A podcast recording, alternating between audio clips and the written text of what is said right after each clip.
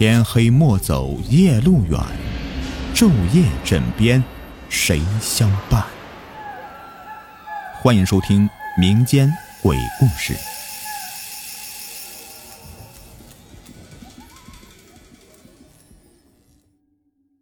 今天的故事的名字叫做《山洞里的骨灰坛》，作者婷婷。我的丈夫是一名零九年入伍的大学生兵。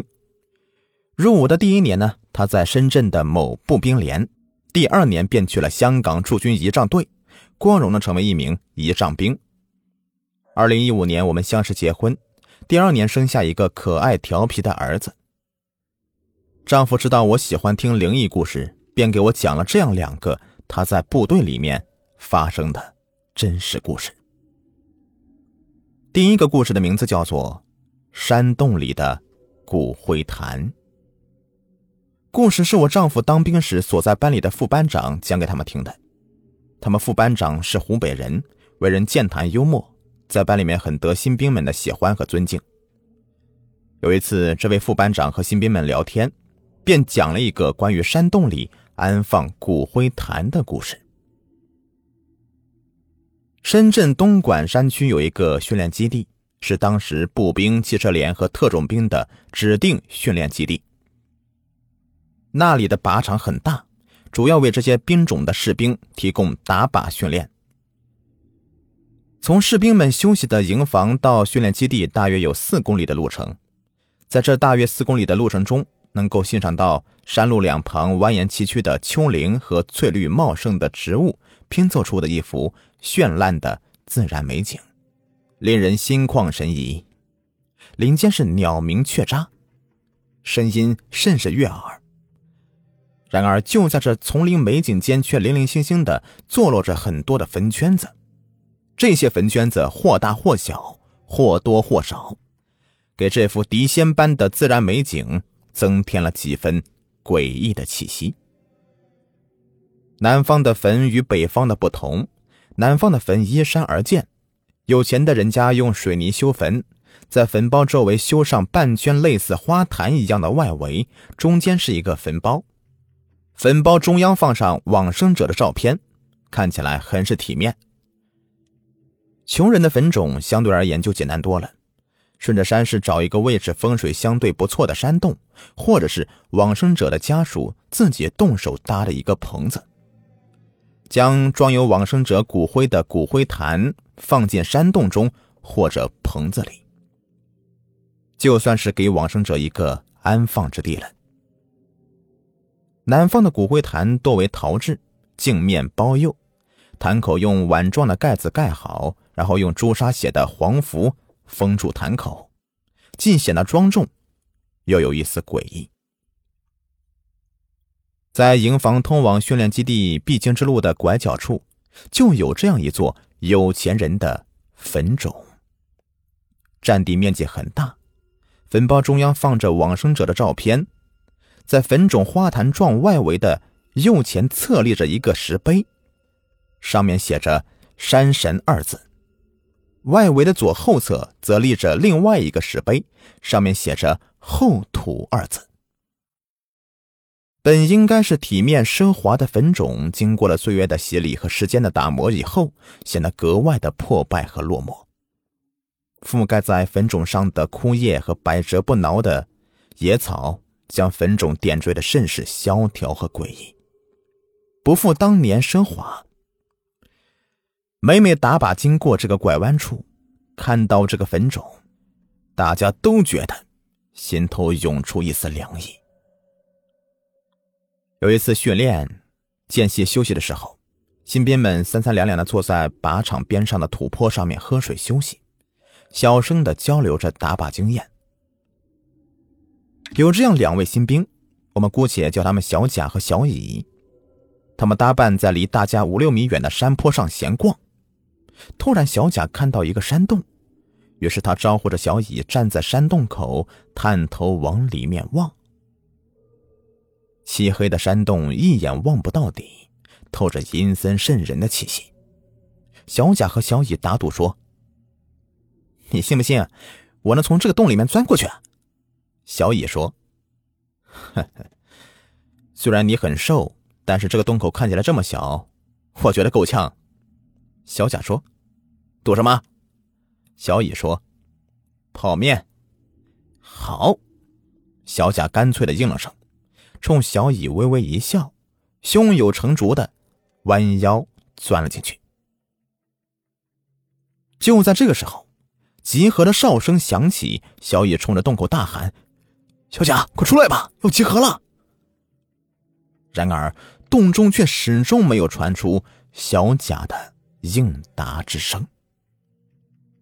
万般无奈的小乙只能自己先跑到队列里面集合。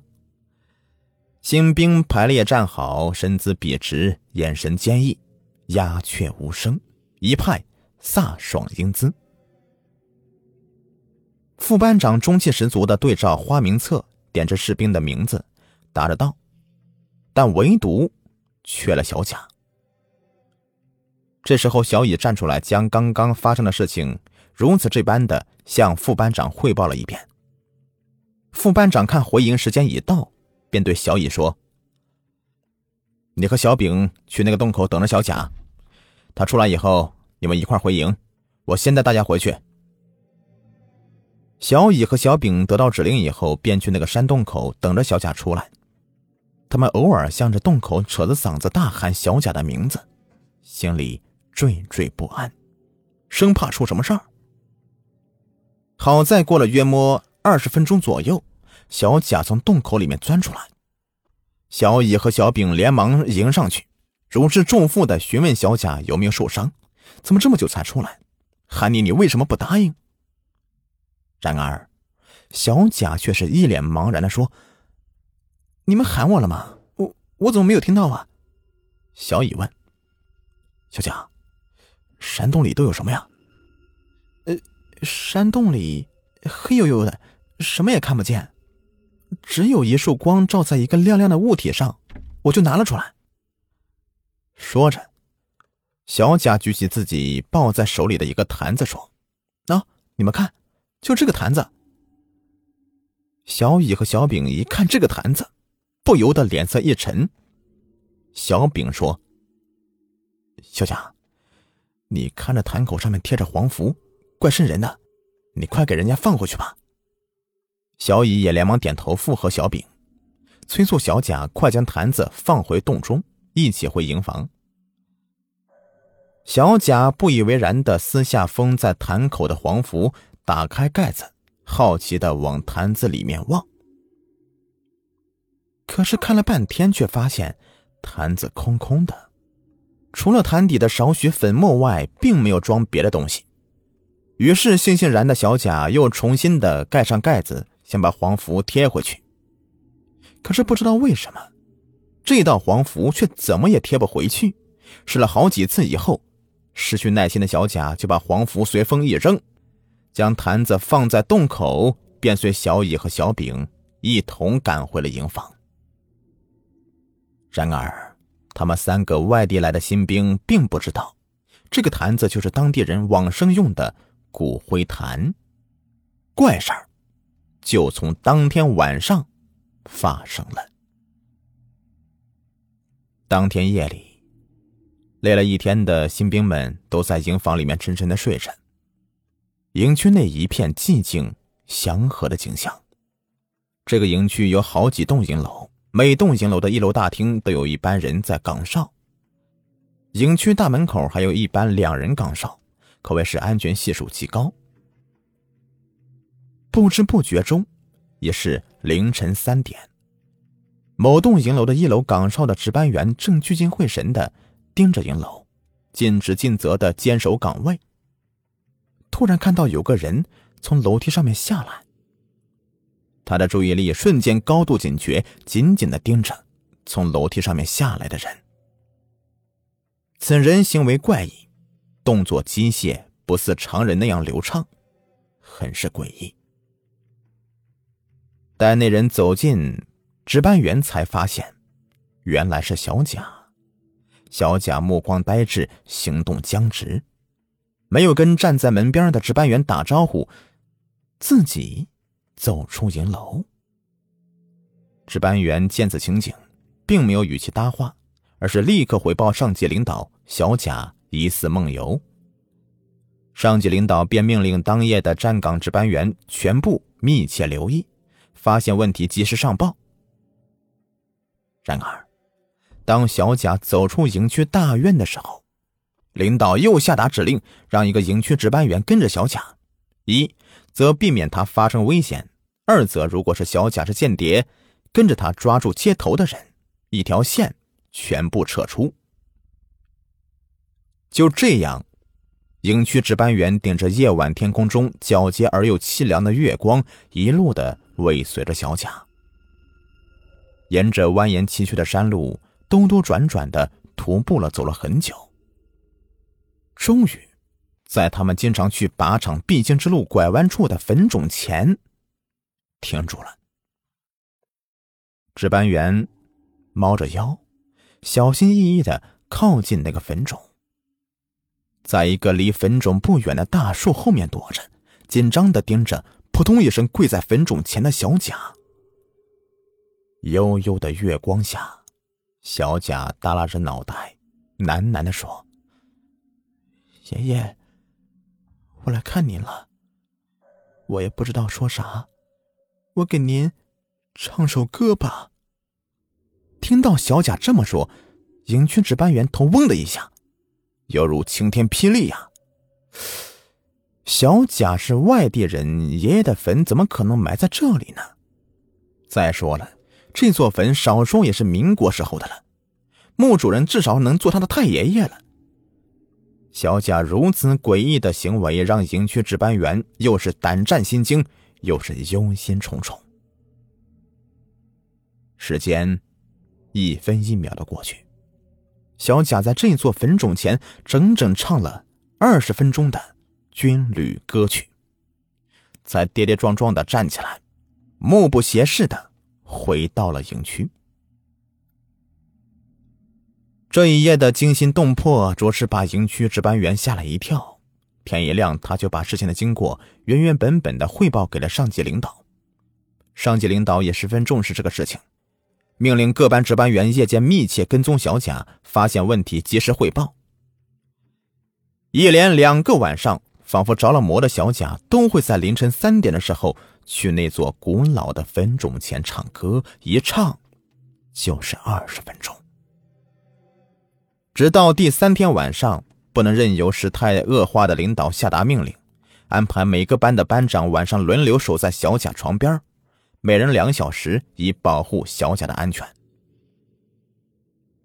刚入夜的时候，营区内外一切正常，万籁俱寂。大家安静的在各自的寝室里面沉睡着，连偶尔的鸟鸣声都觉得那么的清晰嘹亮。凌晨，当时钟的指针指向三点的时候，小贾突然身子一僵，直直的要起身。正在他床边值守的某班长迅速做出反应，打开寝室的灯，查看小贾的状况。这一看。